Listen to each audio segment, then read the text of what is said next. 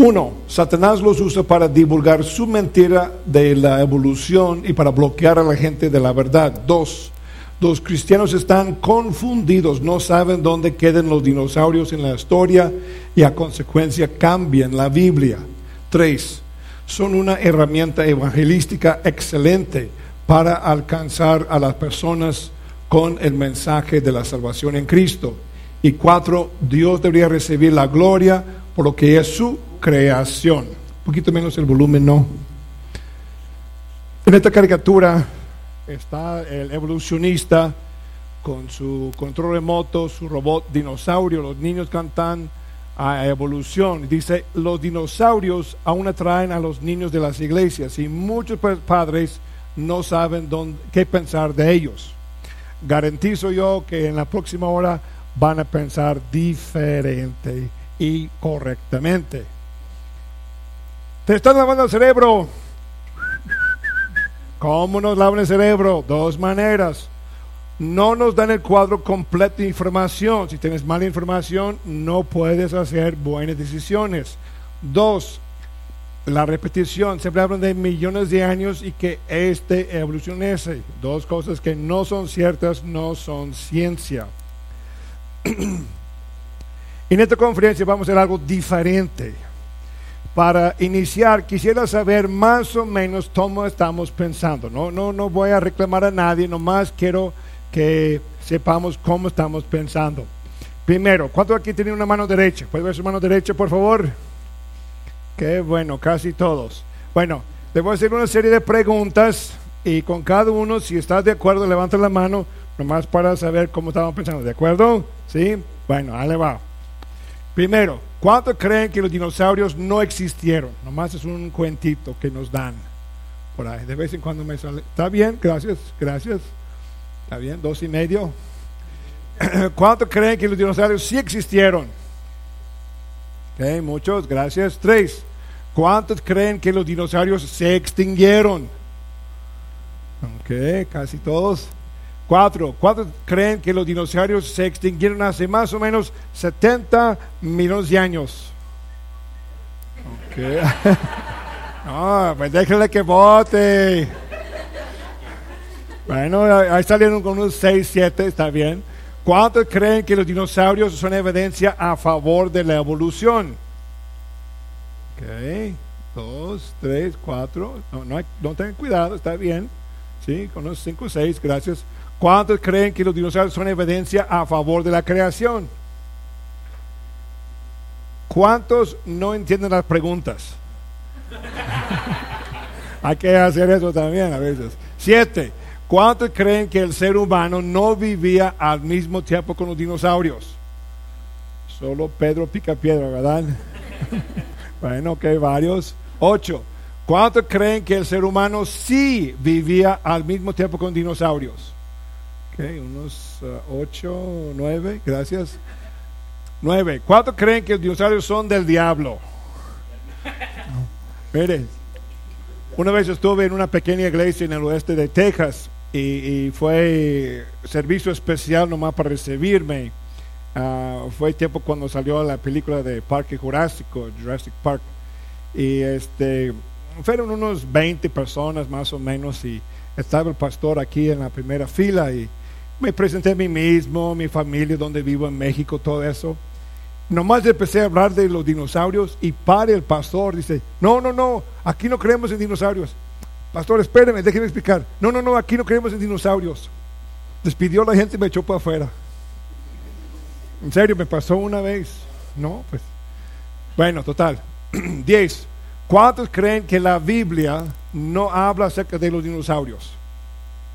1, 2, 3, 4, 5, 6, 7, 8, 9, 10. Muy bien, gracias. ¿Cuántos creen que Don Noé no tomó consigo dinosaurios en el arca? No cabían, ¿verdad? Ok, unos 10, 12. Número 12. ¿Cuántos creen que no existen dinosaurios vivos hoy en día? No estoy hablando de lagarto, no estoy hablando de tortugas, no estoy hablando de dragón de Komodo, dinosaurios. Bien, bien, gracias.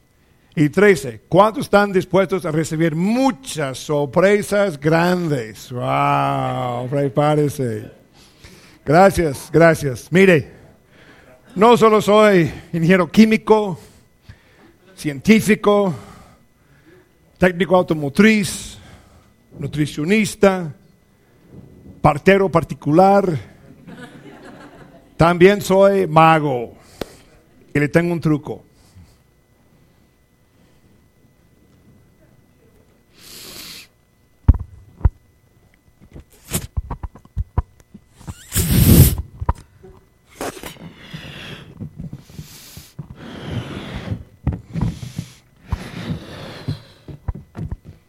Eso no fue el truco. El motivo de esta demostración es que aprendo un principio muy importante en la vida. Frecuentemente este, nos encontramos con cosas de las cuales pensamos que ya sabemos todo. Si en el caso del globo inflado y una aguja para tejer, tenemos por experiencia que la aguja puede picar y tronar el globo. Pero yo sé una manera, meter esta aguja en este globo inflado sin tronar el globo. Inclusive le voy a enseñar cómo hacerle para que después lo haga otra vez, impresionar a sus amigos, familiares que no estuvieron aquí.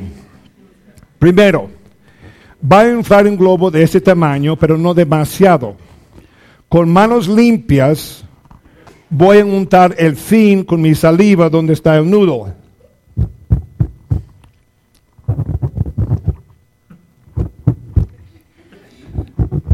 A la una, dos, tres. Y penetra la aguja. Sigue metiéndose al otro fin, donde está menos estirado el globo.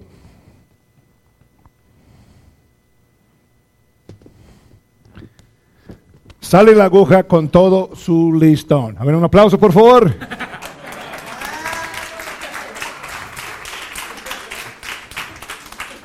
Ahora, para que sepa que mi globo es de veras sí truena. Ahora, ¿por qué lo hice? Porque para muchos fue imposible hacerlo, pero ya lo hice. ¿Con qué fin? De prepararse, de tener su mente abierta. Creen que saben todas las cosas que saber de los dinosaurios, pero una mente cerrada es como un paracaídas que no se abre. Un paracaídas que se abre y salva la vida, como una mente abierta. Ten tu mente abierta, en esta hora va a haber cosas diferentes, verdades que son benéficas, buenas de recibir y saber. Como repetí, día, noche, me gusta estar en las escuelas seculares también con ustedes y también seguir con ese desafío. ¿Cuál es el libro más publicado, más vendido, más traducido, más leído en todo el mundo, en toda la historia del mundo? Es la Biblia. Y una persona educada debería saber qué dice el libro de mayor publicación, circulación en toda la historia del mundo. Y también le paso otra vez el desafío. No contiene ningún error científico. Si sabes de uno, házmelo saber. Vas a ser el primero, porque no hay. Bueno, los dinosaurios. ¿Qué podemos saber de ellos? Para mí los veo en todas partes. Aquí están dos peleándose en la portada de revista para muchachos. Como les dije en la mañana, una compañía petrolera americana Ah, Sinclair tiene su logo, es un dinosaurio. Ah, fui a Correos en Estados Unidos, no, perdón, fui a la tienda, compré un chocolate Hershey's. Ahí en el papelito me salieron puros dinosaurios. Fui a Correos, compré estampillas postales, ¿qué creen? Puro estampilla de dinosaurios. Ah, hace un tiempo anduve en Panamá, Centroamérica. ¿Qué creen muchachos? Ya están comiendo nuggetsaurios. Regresé, regresé a su casa en Zacatecas, así estábamos comiendo sopa de dinosaurios. Los veo en todas partes.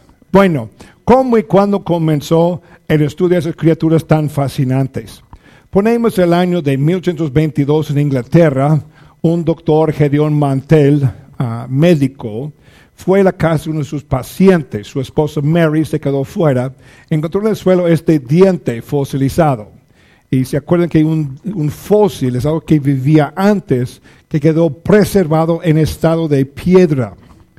Lo recogió y dio a su marido que tenía colección de fósiles. De inmediato el doctor Mantel se dio cuenta que fue un animal en ese momento totalmente desconocido. Ahora, el doctor Mantel era un científico creacionista, como su servidor. ¿Qué somos? Somos científicos que el primer principio que manejamos es que creemos en la creación por Dios y podemos estudiar su creación para ver cómo funciona en sus muchos y varios aspectos. Doctor Mantel y otros científicos creacionistas en un lapso de unos 20 años encontraron, excavaron y montaron unos nueve tipos de dinosaurios. Fue el director del Museo Británico en Londres, señor Ricardo Owen, que hizo el nombre dinosaurio vio los huesos tan grandes, pero muy similar a otros animales como reptiles, que ocurrió el nombre dinosaurio. Eso viene de dos palabras latinas que significa lagarto terrible. Eso fue del año 1841. Desde entonces tenemos nombres específicos para algunos dinosaurios, por ejemplo, uh, iguanodón, diplodoco, brachiosaurio y por supuesto tiranosaurio. Tenemos un dinosaurio acuático, se llama el plesiosaurio. Acuérdense de él, vamos a hablar de él más adelante. Ahora, en el primer lugar, en todo el mundo, todo continente, han encontrado restos, huesos, evidencias de los dinosaurios. Desde Siberia, en Asia, África, Antártida, Argentina, Sudamérica, muy al norte, en Alaska Aquí, 20 minutos de Saltillo, Coahuila, México, han encontrado cantidad de huesos, evidencia de los dinosaurios. Sí, sí existieron los dinosaurios. Por ejemplo, aquí son huellas de dinosaurio preservado en roca. Aquí es un nido de los huevos fosilizados.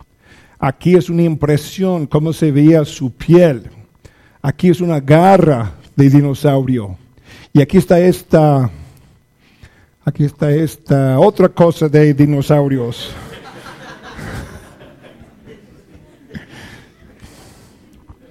En el estado de Colorado, Estados Unidos, hay cinco sendas de huella de dinosaurio preservado en piedra. Si en tu familia o parentela existe un chiquito, una chiquita a de bañarse, llora, patea, cae al suelo. Tenemos una novedad para que se bañe más a gusto. Busca por ahí una huella de dinosaurio, échele agüita y se baña más a gusto. Pregunta, ¿cuánto pesaría un dinosaurio para que deje una huella tan grande en piedra? Pues le doy en secreto. Cuando pisó ahí no era piedra, era tierra o lodo después quedó petrificado. Pero imagínate, una huella tan enorme fue un animal gigante. Aquí la pierna de un dinosaurio. Si este hombre mide casi dos metros, eran casi seis metros hasta la cadera. ¡Wow! ¡Qué monstruo! Aquí la cabeza de un dinosaurio rex medía como un metro y medio de largo. Ahora, si tú cabrás en el asiento atrás de un carro compacto, cabrás muy bien en su boca. Hasta el momento, el dinosaurio más grande que han excavado, montado y puesto en un museo se encuentra en Atlanta, Georgia, Estados Unidos. Desde su nariz hasta el fin de su cola mide unos 30 metros le calculan que pesaba como 100 toneladas. Ahora, si el carrito pequeño pesaría una tonelada, un animal pesaba 100 carritos. ¡Wow! ¡Qué gigante! Pero no todos eran gigantes, aún en chicos, como este, como tamaño de una gallina. ¿Ya sabe qué significa eso? Si todos viven bien los dinosaurios, No solamente comeríamos el pollo a Kentucky, también dinosaurio a Kentucky. Los dinosaurios nacían de huevos. Aquí tengo un huevo genuino, plástico, de dinosaurio. Nacían de huevos de ese tamaño. Ah, los más grandes eran como el fútbol americano, así nacían los dinosaurios. Lo que le voy a dar enseguida es muy importante que ponga mucha atención porque va a contestar mucha pregunta e inquietud sobre los dinosaurios.